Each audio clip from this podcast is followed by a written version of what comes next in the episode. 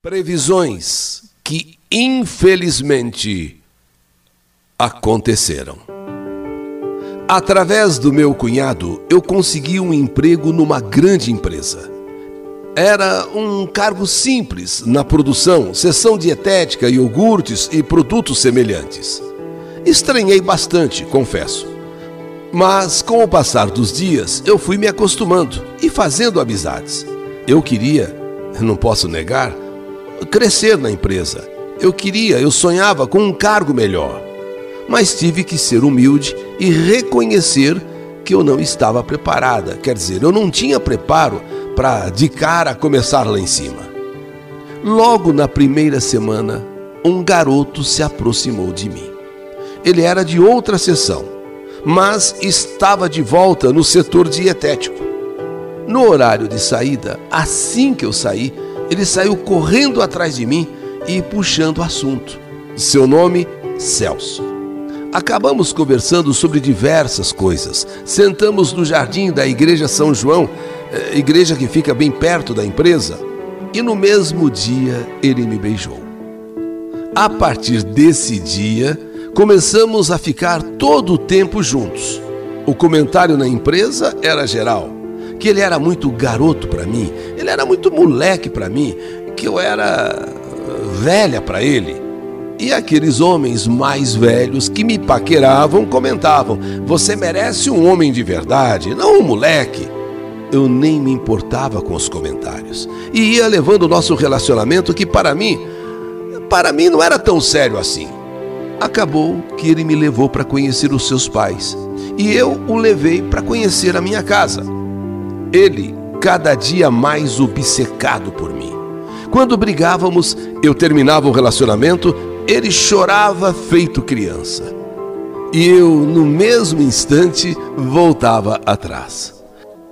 Um dia, em frente ao ponto de ônibus, uma placa me chamou a atenção.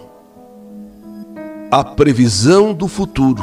Sim, um homem previa o futuro através do jogo de búzios. E eu, muito curiosa, acho que como toda mulher, eu atravessei a rua. Fui até aquela casa. E então o homem pediu para que eu entrasse. E começou a jogar os búzios. E a primeira coisa que ele, que ele me disse foi: você precisa se afastar desse seu namorado. Eu tô vendo muita lágrima se você continuar ao lado dele. Você vai chorar muito, é o que é o que os búzios estão aqui falando. É o que os búzios estão dizendo. Você tem que se afastar desse namorado, senão muitas lágrimas você vai derramar por ele. Me falou mais algumas coisas a princípio eu fiquei assustada, paguei, me levantei e quando eu saí, quer saber de uma coisa? Eu dei de ombros pelo que ele havia me dito. Dei de ombros. Tudo é bobagem. Ah, isso aí é tudo mentira. Na saída, ele ainda segurou meu braço e falou: Você não está acreditando, né? Você não está acreditando mas escuta o que os búzios disseram. Enquanto isso, tudo entre eu e Celso estava indo maravilhosamente bem. Passeios, festas, fins de semana em Mauá, onde ele morava, baladas. Eu não via mesmo motivo para me preocupar com, a, eh, com o jogo dos búzios, sabe? Com aquele, com aquele homem lá que, que prevê o futuro o que dizia prever o futuro. No dia 23 de novembro, aniversário de Celso. E ele não apareceu lá no setor, lá no dietético para me ver. Como aliás ele fazia várias vezes durante o dia. No aniversário dele, ele não foi me ver. Minhas amigas foram procurá-lo e o encontraram em um depósito que não tinha nada a ver com aquele setor, isolado e lá no canto. Eu não, eu não entendi o porquê. Eu só sei que no final do expediente eu fui até lá e perguntei: justo no dia do seu aniversário você se isola? Justo no dia do seu aniversário você desaparece? Fia. Era assim que ele me chamava. Fia. Acontece que é, um ex-funcionário me fez o mapa astral e disse que eu não chego aos 22 anos. E eu não quero morrer e ficar sem você. Mas você já chegou aos 22, você está comemorando hoje 22. É, mas ele falou que o, o, o aniversário você já comemora um mês antes e um mês depois. Quer dizer, eu não morri no mês antes, mas eu posso morrer ainda durante esse próximo mês. Falei que esquece isso, isso é bobagem. Vamos sorrir, vamos sorrir e vamos passear, vamos alegar. Hoje é seu aniversário, vamos comemorar. E assim foi que no dia seguinte, Celso chegou com as alianças, querendo ficar noivo, e eu disse: Mas nós nem falamos com nossas famílias. Nem você falou com a sua, nem eu falei com a minha. Não importa, filha. Eu te amo e quero ficar com você nesta vida e na outra. Isso me assustou. Eu que já tinha ido num homem que lê o futuro através dos búzios. Ele que um ex-colega, um ex-colega, sei lá, da empresa, é, leu o mapa astral, disse que ele ia morrer nos 22 anos. Poxa, ele fez aniversário de 22, mas o colega falou que um mês antes e um mês depois tá, tá ainda comemorando o aniversário de 22. Então, até o último dia do mês posterior ao aniversário, a pessoa ainda corre risco de morrer. E ele então, antes de que isso acontecesse, queria ficar noivo de mim e sozinhos ficamos noivos. E para comemorar, dançamos. É, até dançar nós dançamos. Colocamos lá uma música do Air Supply e dançamos e tomamos uma taça de vinho e nos abraçamos e nos beijamos e muito. Ele entrava às 10 horas do trabalho. Só que às sete horas da manhã do dia seguinte, ele estava lá na empresa mostrando a aliança a todos. Eu fiquei brava com ele. O que você está fazendo uma hora dessas da empresa? Ah, filha, eu queria que todos vissem minha felicidade. Eu queria que todos soubessem que eu estou noivo de você e que estou muito feliz. Logo começamos a comprar os móveis, a fazer os planos para o nosso casamento. Enquanto isso, ele morava numa pensão. Eu, sinceramente, não tinha certeza de nada. Mal nos conhecíamos. O tempo era pouco que nós eh, estávamos juntos para falar já em casamento, mas ia levando. A pressa era dele. Eu sentia uma angústia certas horas que me intrigava, principalmente a previsão naquele jogo de búzios que o namorado com quem eu estava iria me provocar muitas lágrimas. E a previsão do lado dele, lá do colega, lá do ex-colega, que leu o mapa astral dizendo que ele ia morrer eh, nos 22 anos. Numa sexta-feira, no quarto em que ele estava morando, na pensão, Celso me pediu para sentar ao lado dele e falou: Quero que você me perdoe se por acaso te magoei. Nunca vou te esquecer, meu amor. E quero que você saiba que você foi a melhor coisa que aconteceu em minha vida. E quando eu não estiver mais aqui, não deixe ninguém levar nossas coisas embora. Elas te pertencem. Os móveis, a aliança que eu uso e até a poupança que eu fiz para o nosso futuro. Que bobagem, Celso. Olha, você sempre está falando nisso. É como se você tivesse, eh, sabe, chamando, atraindo. Não diga isso mais, por favor. Para de falar essas besteiras. Muito embora, todas as vezes que ele falava isso, eu pensava na previsão daquele homem de Búzios e na previsão daquele colega dele que leu o mapa astral. Fia, você vai ficar aqui e um dia você vai me encontrar morto nessa cama. Nessa hora eu mandei ele calar a boca. Cala a boca, Celso. Se não tem o que falar, não fala nada. Cala a boca, para de falar bobagens. E fui embora para minha casa e o deixei lá, na pensão, onde ele morava. No dia seguinte, sábado, era um sábado que ele iria trabalhar, porém não apareceu. Foi então que o meu chefe, o seu Newton, me ligou e perguntou do Celso.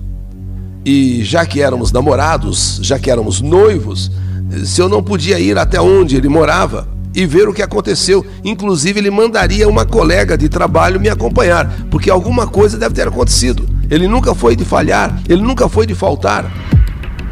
Era a hora do almoço quando entramos na rua onde ele morava. Já vimos de longe carros de polícia, muita gente, e quando eu cheguei, fui entrando na pensão e a dona da pensão me abraçou e perguntei a ela: Cadê, cadê o Celso? Cadê meu noivo? Cadê o Celso? Cadê o Celso? Eu perguntei várias vezes: Cadê o Celso? Cadê o Celso? E ela continuava me abraçando e me respondeu: Ele morreu. Ele morreu, Iraci. Ele morreu. Ele foi morto. Ele morreu. Nessa hora eu sentei no chão Chorei, chorei, chorei. A dor era tão grande, imensa, e me senti tão sozinha. Mas como? Como ele morreu? Se ainda ontem eu estive aqui e ele estava bem. Muitos questionamentos foram feitos a mim. A polícia queria saber isso, a polícia queria saber aquilo, mas como eu vou saber? A verdade é que ele estava dormindo e foi assassinado dormindo na cama com um tiro no ouvido. Chiquinho colocou o cano do revólver bem no ouvido de Celso e atirou. Sim, Chiquinho que morava com ele no mesmo quarto. Foi ele quem o matou por causa de dinheiro. Sim, por causa de dinheiro. Os policiais então tiraram a aliança do seu dedo e me entregaram. E eu ali sentada no chão, chorando, chorando, mais uma vez me lembrei daquelas previsões lá do jogo de búzios. Tudo muito triste. Velório, sepultamento e depois um vazio sem fim. Na quarta-feira, eu escovava os meus dentes quando eu ouço a voz de Celso me chamar. Iraci, Iraci, sou eu, meu amor. Iraci, eu fiquei apavorada eu fiquei apavorada. Eu ouvi nitidamente três vezes, no mínimo três vezes: Iraci, sou eu, meu amor. Iraci, sou eu. Olha, eu fiquei tão assim atrapalhada, eu, nem bem terminei de fazer o que eu tinha para fazer e fui embora eh, trabalhar. Fui embora para o meu, meu serviço. Como eu tinha férias vencidas, o meu chefe, me vendo tão abalada, propôs me dar férias, o que eu aceitei imediatamente. Agora, eu ainda senti a presença de Celso por várias vezes, mas não era uma presença amedrontadora, não era uma presença que me dava medo, era uma presença sempre perto de mim, quase que ouvindo a sua respiração, quase que escutando ele soprando o meu ouvido, me dando assim beijos em mim. Eu sentia que na verdade era mais uma demonstração de amor, era mais uma proteção a mim. Sabe quando você se sente protegida? Eu ouvi sua voz algumas vezes e por algumas vezes também eu senti o seu cheiro o ambiente ficou com o seu cheiro assim. Eu sentia o cheiro de Celso ao redor. A sua voz me acalentando e dizendo: Eu te amo, Iraci, eu te amo. Eu não escondo de ninguém. o Espiritismo me ajudou a sair desse transe, pois afinal Celso estava morto. E lá, do outro lado da vida, era o lugar dele. Sabe quando o espírito não reconhece a morte? Quando o espírito não aceita que, que o corpo já morreu? Sim, mais ou menos isso. Ele ainda apegado a mim, ele ainda, como se ainda estivesse aqui, não tivesse desencarnado, não tivesse se desligado, né? A matéria do espírito, ele estava ainda aqui e sempre ao meu redor, sempre falando: Eu te amo, Iraci, eu te amo. E o impressionante, além de eu sentir Sua presença, de ouvir Sua voz, eu sentia aquele cheiro gostoso do perfume que ele usava. Hoje eu tenho certeza que Celso é um anjo no céu que me ajuda, que me protege. Sim, que olha por mim de onde ele está. Celso, já refiz minha vida. Porém, continuo sentindo a sua presença. Muitas vezes, em algum momento do dia ou da noite, onde eu estou assim, preocupada, perturbada, a Sua presença me ajuda a encontrar a paz, ajuda a encontrar a minha felicidade. Obrigado, Celso, que não pertence mais a esse mundo, mas que está presente através do seu espírito, me protegendo o tempo todo. Essa é a minha história. História que a vida escreveu. Que saudade de você! Previsões que infelizmente aconteceram. História do canal YouTube Eli Correia Oficial.